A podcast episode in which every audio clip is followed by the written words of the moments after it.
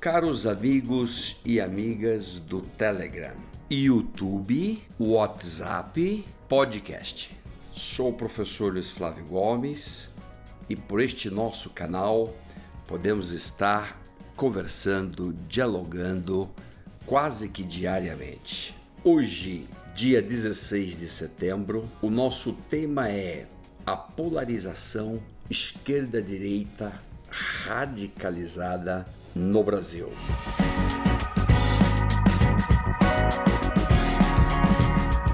Essa polarização ideológica entre esquerda e direita está matando o Brasil. É o velho dividir para governar, dividir para dominar. Pior é que as forças se radicalizaram. No Brasil hoje, se transformaram em forças fundamentalistas. Suas pautas normalmente são muito retrógradas, arcaicas, raivosas, ressentidas. Todas essas pautas não correspondem mais aos verdadeiros anseios da nação brasileira.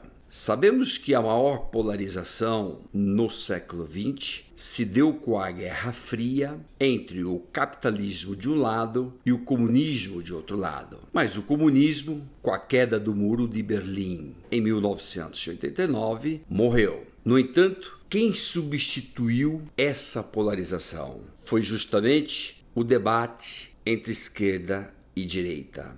Ambas frações fracassaram. Hoje se vê um mundo bastante conturbado. Não importa se está governado pela esquerda ou se está governado pela direita radical. O extremismo é a marca da nossa época. Nós temos que superar tudo isso. No Brasil, não tem sentido continuarmos com esta pulsão suicida, parafraseando Freud, esta pulsão suicida que leva as pessoas a não mais discutir os nossos problemas. De que maneira nós podemos superar esta polarização radicalizada? A única forma é o pragmatismo ético. Pragmatismo é uma corrente filosófica que está acima das ideologias. Como é que funciona? Pragmatismo é o seguinte: coloca-se o problema, quais são as soluções possíveis para o problema, valendo-se do auxílio da ciência, das técnicas e das tecnologias, e toma-se uma decisão.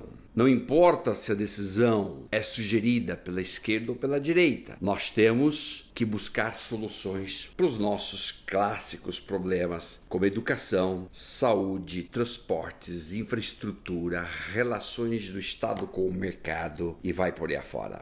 A polarização radical hoje no Brasil tornou-se infértil. Não produz nada de positivo porque as pessoas já não se dialogam, as pessoas se xingam, as pessoas hoje se odeiam. O que nós vemos hoje é muito mais ressentimento do que propriamente a busca de um respeito ao próximo. O povo está com a veia cheia de ópio. A polarização esquerda-direita significa ópio na veia do povo, que descontente com o sistema político, jurídico, econômico, acaba se divertindo divertindo entre aspas, com o ópio que demagogos populistas levam para dentro das suas veias, como se desta forma solucionássemos problemas. Com o novo governo Bolsonaro, a polarização ideológica fundamentalista radical agravou o quadro que já vinha bastante agudo. E aqui nós temos então que reconhecer que muitos países hoje no mundo estão sendo governados na base da dialética amigo-inimigo. Aos amigos, os favores da lei, do Estado, das instituições e aos inimigos os rigores da lei. Trata-se de uma pulsão suicida. Este encantador país chamado Brasil está hoje enfermo, completamente doente, em virtude dessa polarização inócua, infértil, que não busca soluções para os nossos problemas. Fonte: O Estado de São Paulo, de 9 de setembro de 2019. O momento não é de desunião, o momento não é de divisão. Nós temos os 99,9% da população que anda espoliada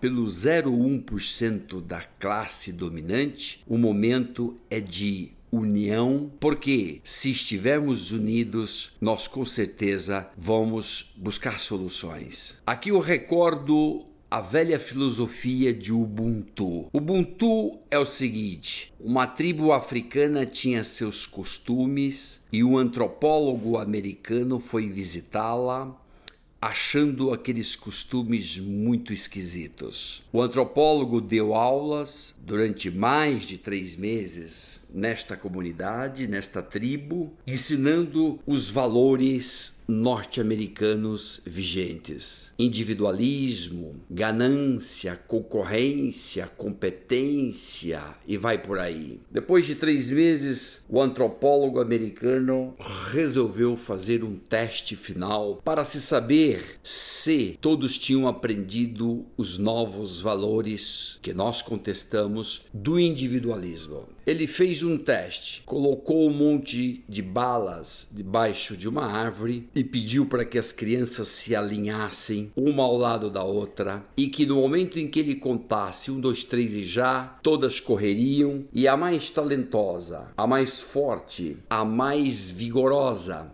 ganharia o prêmio que estava debaixo da árvore. O antropólogo contou, disse já, e de repente, a surpresa, as crianças se deram as mãos, foram lentamente até o balde de balas dividiram as balas entre elas e cada qual voltou com um pouco de bala nas mãos. O antropólogo achou tudo aquilo inusitado e deu bronca em todo mundo. Porque não era aquilo que ele tinha ensinado. Ele tinha ensinado concorrência, ele tinha ensinado competição, ele tinha ensinado individualismo, egoísmo. E as crianças, uma criança então, respondeu para o antropólogo: Você acha que todas seríamos felizes se só uma de nós tivesse ganho tudo e as outras tivessem ficado com nada? Eis aí aí a filosofia do Ubuntu que vai nos reconectar com os nossos propósitos de construção de uma nação brasileira extremamente potente. Hoje,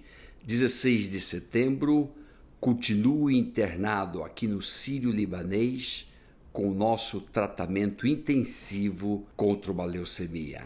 Quero agradecer você que ficou comigo até aqui e até o próximo tema, que você pode estar selecionando dentro do nosso canal do Telegram.